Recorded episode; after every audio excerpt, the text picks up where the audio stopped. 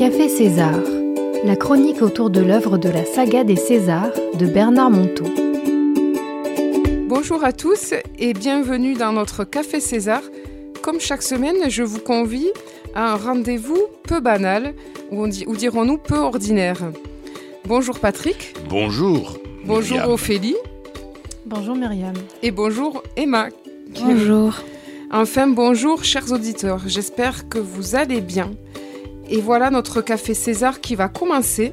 Où est-ce que César va-t-il nous conduire cette semaine? Vous allez le découvrir en écoutant la chronique du jour qui s'appelle Émerveillement. Il arriva qu'un jour, Jacques se rendit chez César pour partager un week-end jardinage de printemps.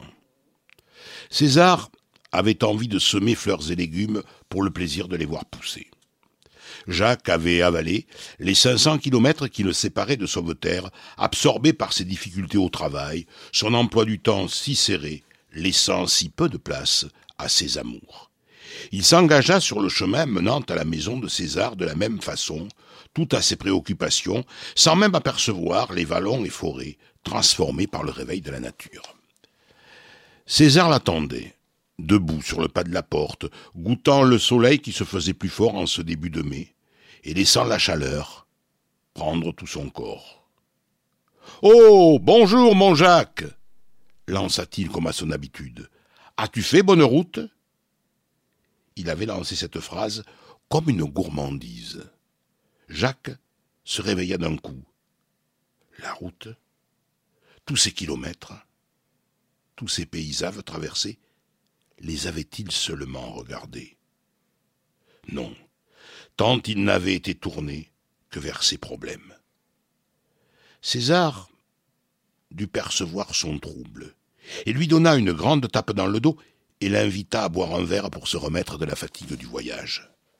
Et c'est vrai que le jeune homme était fatigué.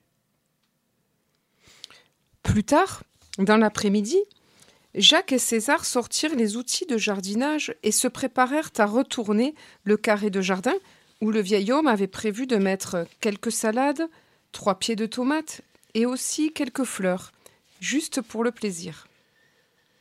Jacques commença à bêcher. Il retournait la terre avec application, comme il avait vu son grand-père le faire lorsque, petit garçon, il passait ses vacances chez lui. César s'accroupit, prit une poignée de terre, la huma, l'émietta.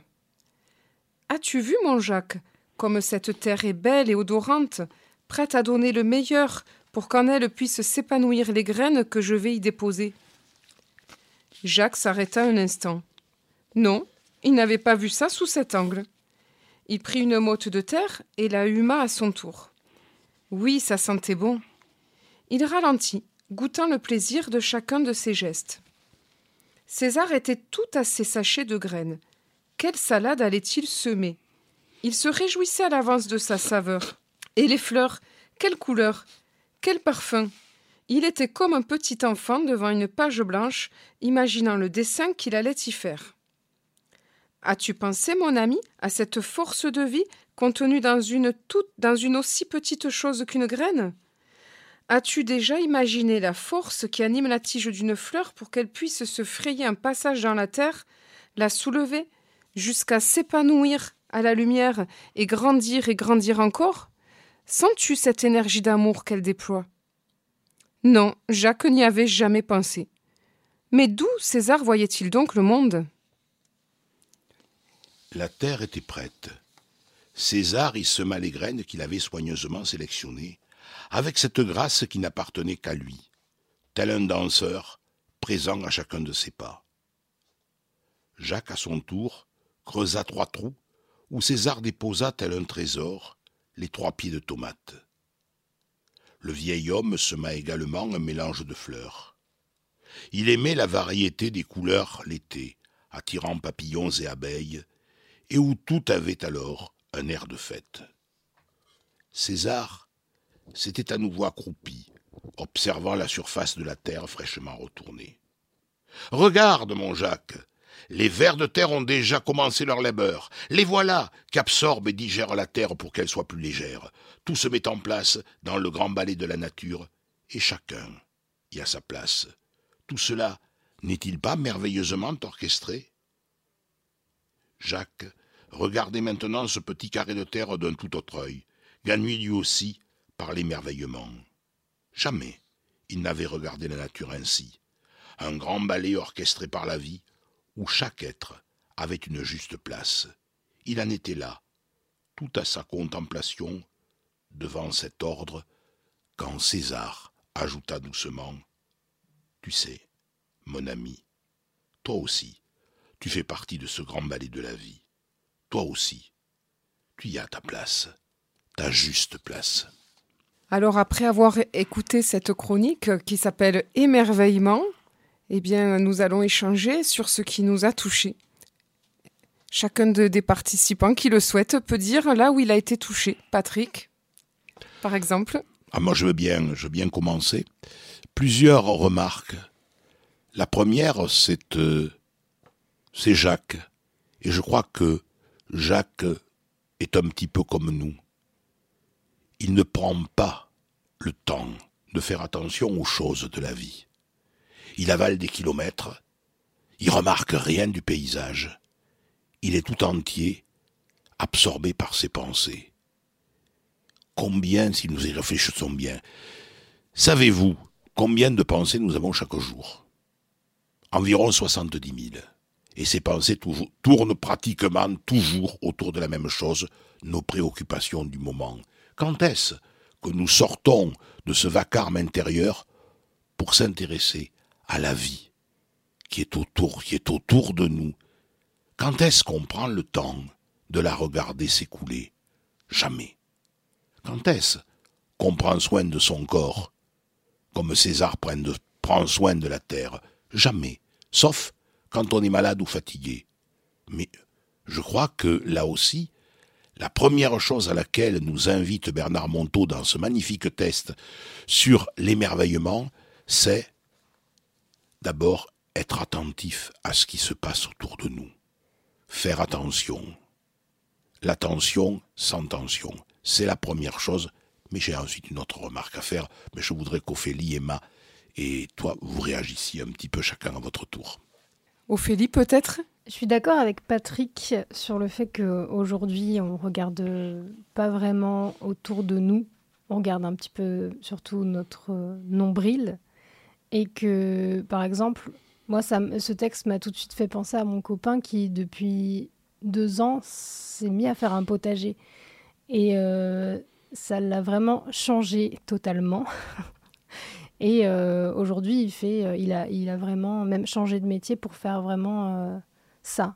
parce qu'il il a enfin trouvé un métier qui donne du sens en fait, qui donne vraiment du sens. C'est cultiver, faire pousser des choses, et il trouve ça vraiment magnifique. Et, voilà, ça m'a fait tout de suite penser à ça. C'est un beau témoignage. Mmh.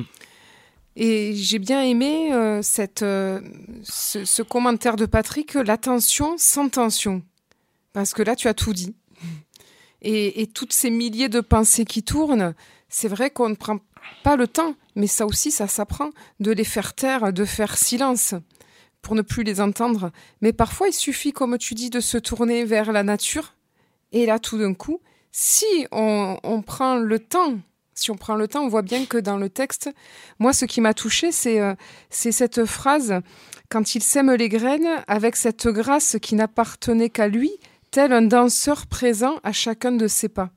Et donc je l'ai vu, j'ai vu dans cette image euh, un vieil homme loin de, euh, on va dire du vieux courbé qui, a voilà, qui a mal au dos. On imagine un, vieil homme euh, plein de grâce et qui, chaque geste mesuré. Et c'est rare. Voilà ce qui m'a touché. Mhm.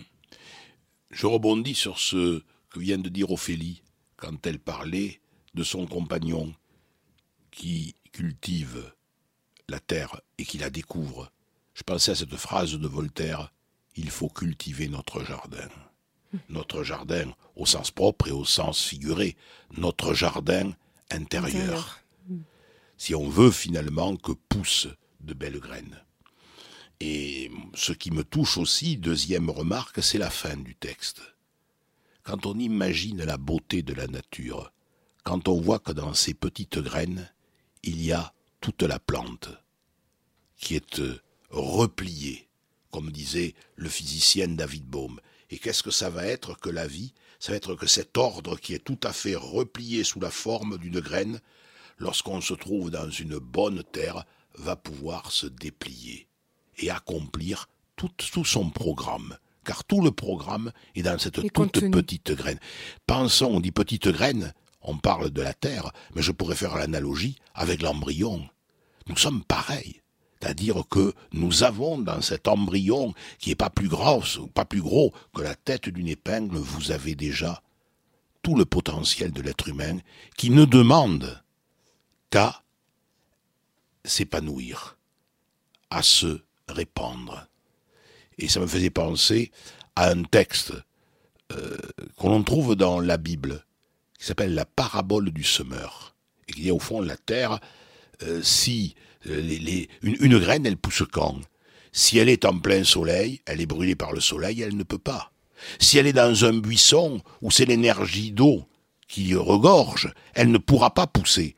Pour pouvoir s'épanouir, elle a besoin d'être dans une bonne terre où il y a un petit peu d'eau, mais pas trop, un peu de soleil, mais pas trop, un peu d'attention de, du, cultivateur, mais pas trop. Nous sommes comme ça. Ça s'appelle la qualité de l'environnement, la bienfaisance, l'attention. Et ce que tu dis, Patrick, me rappelle cet homme, William, qui fait la manche euh, à Agen, qui, n'est pas SDF, mais qui fait la manche parce qu'il n'a pas assez de, de quoi vivre qui a les grands yeux bleus dont je vous parlais et le sourire de César. Il me disait que lui, quand il fait son jardin, il parle à ses plantes et il, obtient des résultats magnifiques. Il a des roses, tout le monde est en admiration devant son jardin. Et dans l'attention que tu disais par rapport à ces plantes, il y a l'amour qu'on y met, il y a l'amour que le jardinier y met, qui est très très important. Et j'ai fait cette expérience moi aussi chez moi il n'y a pas longtemps. Et c'est incroyable que le fait de s'adresser même un petit mot à sa plante tous les jours, la même plante à côté, il y, a une différence entre les deux plantes. Et il y en a une qui resplendit. Oui, tout à fait. C'est extraordinaire. Nous sommes tous le vivant et ont des vibrations. Et on réagit, comme nous, comme les plantes, comme nos animaux, aux vibrations positives ou négatives. Et ça me renvoie aux travaux euh, de ce médecin japonais qui s'appelait Masaru Emoto. Oui, avec l'eau. Avec l'eau. Mm. Et je crois que ça, c'est ce qu'on le fait avec l'eau, parce que l'eau est un vecteur puissant de transmission de, de la pensée et autres, mais comme l'eau est partout, on comprend que finalement, ça puisse toucher à la fois euh, tout le règne du, du vivant et tout le règne animal. Alors après avoir échangé, on parlerait des heures finalement. Moi qui me, moi qui me pensais pas tellement inspiré aujourd'hui, Patrick euh, ouvre des portes et puis on est parti pour, pour échanger des heures. Je voulais quand même vous proposer, chers auditeurs, de là maintenant de nous interroger, euh, nous et vous. On est, nous, on est dans un studio de radio actuellement et on va juste se demander, là, en cet instant, est-ce qu'il y a quelque chose qui m'émerveille? Est-ce que j'ai envie de partager cet émerveillement? Alors moi, ça, ça va être tout simple. Je viens déjà un petit peu de le confier. Je suis émerveillée de, toute cette richesse que nous avons pu échanger autour d'un simple texte, alors qu'au départ même, je, je me trouvais pas du tout inspirée.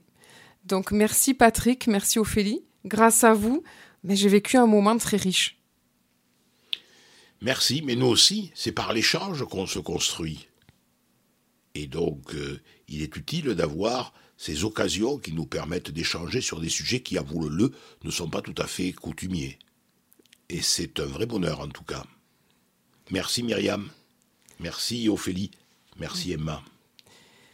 Voilà, notre café se termine et nous vous donnons rendez-vous la semaine prochaine pour de nouvelles aventures radiophoniques.